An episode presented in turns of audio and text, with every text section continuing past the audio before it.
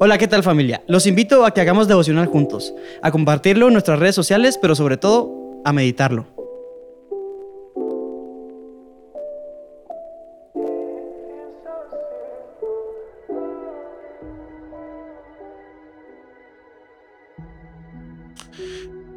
Hey, buen día, bendiciones. Les mando un fuerte abrazo. Este día el devocional está basado en Isaías 19, 20 y 21, en Hebreos capítulo 11. Y lo primero que deja ver Dios es una molestia a través de, de Isaías, no con la gente a la cual Dios está trayendo un juicio, sino es contra la manera en que el pueblo de Dios confiaba en esas naciones. En el transcurrir de la historia es revelado que el pueblo de Dios en muchas ocasiones confió más en estas, en estas naciones que Dios está juzgando que en Dios mismo. Por eso Dios empieza a juzgar a Siria, a Etiopía, a Egipto, Arabia, Babilonia, Edom son pueblos en los cuales el pueblo de Dios confió en su momento más que en Dios mismo. Ahora, claro que qué culpa tienen ellos de que el pueblo de Dios confiara en ellos, ¿verdad? El asunto es que Dios también usó esas naciones para enseñarle a su pueblo cómo debería de proceder y cuál era el castigo, la disciplina que Dios ponía contra su pueblo o a su pueblo usando estas naciones, porque cada nación tuvo su propia manera de mostrar la molestia, el juicio que Dios traía a su pueblo. Cada nación tenía específicamente características que resaltaban el por qué Dios permitía que su pueblo experimentara esclavitud y guerra con esas naciones. Y el problema para las naciones fue que cuando Dios les permitía ser usados como instrumentos de Dios mismo para corregir a su pueblo, estas naciones abusaban. Y es por eso también que Dios tiene que enfrentarlas. Entonces, eh, resumiendo esto, es número uno, Dios traía juicio, aparte de a su propio pueblo, a estas naciones, para enseñarle a su pueblo que aún esos pueblos que son más grandes que él y que ellos cometieron el error de confiar en ellos, Dios tiene todo el poder, autoridad y gobierno para traer juicio sobre ellas. Es como decirle al pueblo, ¿confías en alguien que está bajo mis pies? Es algo ridículo. Segunda razón, Dios traía juicio sobre esas naciones porque abusaban en el tiempo que Dios les permitía para él revelar una disciplina, un castigo a su pueblo. Estas naciones abusaban y se pasaban de lo que Dios les permitía hacer. Y es por eso que Dios traía este juicio. Retomando la primera eh, evidencia o la primera razón del por qué hacía Dios esto, que es el porque ellos confiaban, el porque el pueblo de Dios confiaba más en esas naciones para ser librados que en Dios mismo. Es la manera que tiene Dios de hacerle saber al pueblo estas situaciones, pidiéndole a Isaías que se desnudara, que anduviera tres años desnudo ahí para poder profetizar lo que Dios quería traer a su pueblo. Ahora, es que esto es algo de verdad extraño respecto a un Dios como el nuestro. Les va a decir, Isaías, desnúdate para que puedas dar esta profecía. Pues yo para empezarle te pregunto, ¿tú creerías en un profeta que ahorita hoy en nuestros días anduviera encuerado? Este vato está loco. Este compa está loco. Nadie le iba a prestar oído. Ahora, ¿por qué Dios lo hace? Aquí es donde debe entrar el temor a nosotros. Dios lo hace a propósito para que el mismo pueblo cierre sus oídos cierre sus oídos y esto aceleraría el proceso del juicio de Dios sobre ellos. Porque como al no oír la palabra de Dios por medio de Isaías, el pueblo mismo se sentiría justificado en decir, es que cómo le voy a creer a este loco. Pero eso no quería decir que no fuera palabra de Dios. Era palabra de Dios, pero Dios estaba preparando el corazón del pueblo para que todavía se cerrara más y eso provocara lo necesario para que viniera el juicio de Dios y entonces el pueblo de Dios pudiera ser quebrantado hasta el punto en donde el mismo pueblo reconociera que no hay Dios más grande que Él y que todo lo que Dios dijo se va a cumplir. ¿Por qué? Porque el pueblo decía que no se iba a cumplir. Recuerda que ya Isaías estaba profetizando contra aquellos falsos profetas que solo decían cosas buenas y no decían la verdad de lo que Dios iba a hacer. No solamente estaba Isaías, había otros profetas, otros hombres de Dios profetizando, otros hombres de Dios profetizando esto también. Así que Dios necesitaba preparar el corazón del pueblo para poder ser realmente quebrantado.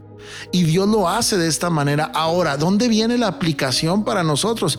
De verdad, a mí esto me, da mucho temor y aunque no lo creas en este instante mientras estoy hablando, siento cómo se me eriza la piel pensar que Dios tenga que hacer eso mismo con nosotros, que tenga que provocar en nosotros un endurecimiento, no para perdición, sino para quebrantamiento. Voy a de repetirlo, que Dios tenga que provocar en nosotros un endurecimiento, no para perdición, sino para quebrantamiento, para que nuestro quebrantamiento sea tan genuino que podamos venir a un arrepentimiento genuino y dejar esas cosas que nos están separando de Dios.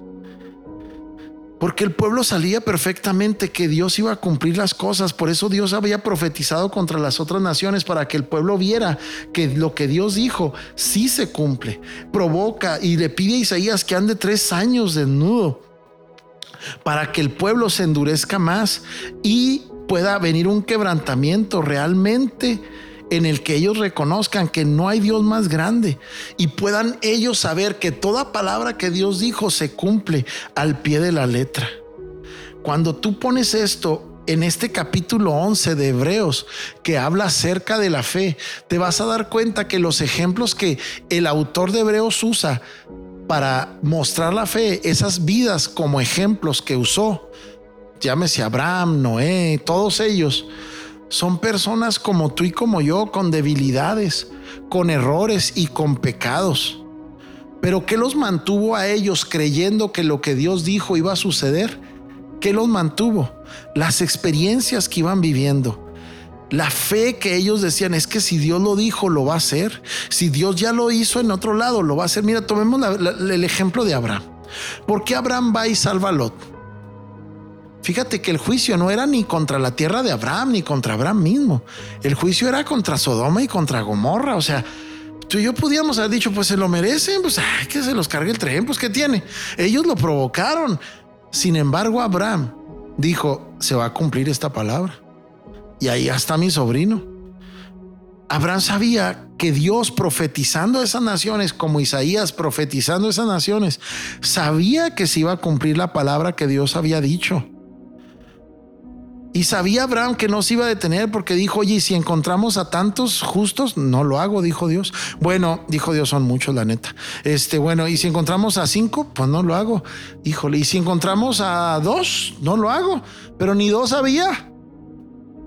Así que Abraham sabía que Dios lo iba a cumplir. Iba a cumplir ese juicio contra esas naciones. Y esa fe, esa esperanza que Abraham tenía por la palabra dada por Dios.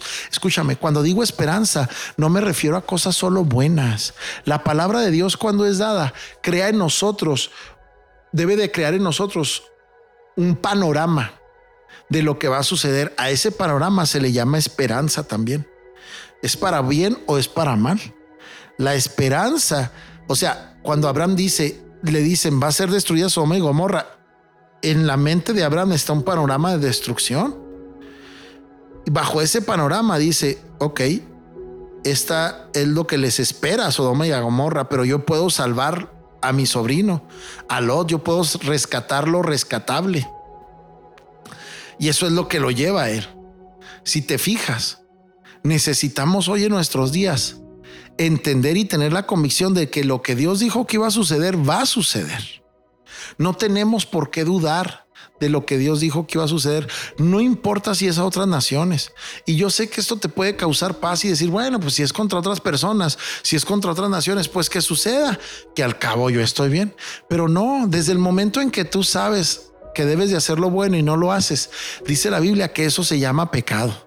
Por lo tanto, tú y yo debemos de tomar la decisión de Abraham, de vestirnos de fe y basados en la esperanza que se ha despertado en nosotros por la palabra que recibimos, hacer lo que tenemos que hacer. Y este es un día especialmente creado por Dios para ti. ¿Para qué? Para que levantes fe. Lee este capítulo 11, está lleno de hombres que nos muestran sus experiencias humanas, débiles y fuertes, pero que levantaron fe, sabiendo que lo que Dios dijo se iba a cumplir. Nadie, ninguno de ellos se aventó como el borras a tientas y a locas. Todos se aventaron basados en una palabra que Dios les había hablado. Lee ese capítulo, por favor. Y ellos actuaron confiados en la palabra que Dios dijo. Confiados en lo que Dios iba a hacer, es que ellos actuaron.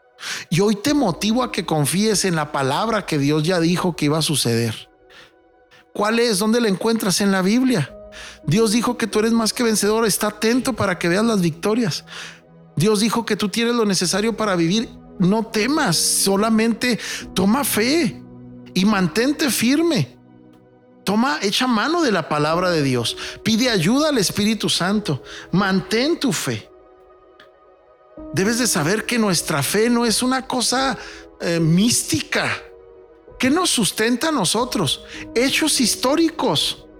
Por eso la Biblia está llena de historia para que tu fe no sea algo que está a tientas y a locas. La historia es algo innegable, es un hecho registrado por muchos testigos de que sucedió. Y cuando hay muchos testigos quiere decir que fue verdad, que sucedió lo que ahí está escrito. Por eso la fe cristiana no es un hecho vano ni ficticio es un hecho histórico que muestra y debe de sustentar nuestra fe por la esperanza que se ha despertado en nosotros, por la palabra que hemos recibido. Todas las historias que están ahí deben de motivarnos a esta fe. Por eso el capítulo 11 está lleno de recordatorios de diferentes nombres de personas que vivieron y actuaron por una palabra que recibieron. Hoy tu vida está llena de palabra de Dios. Levanta la esperanza, actúa en fe y haz lo que Dios te mandó a hacer. ¿Dónde está? En la Biblia.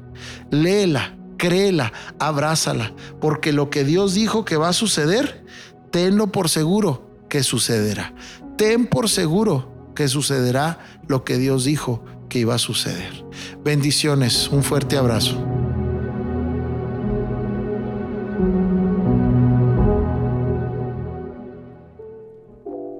Esperamos que lo hayas disfrutado, pero sobre todo, aplícalo a tu vida.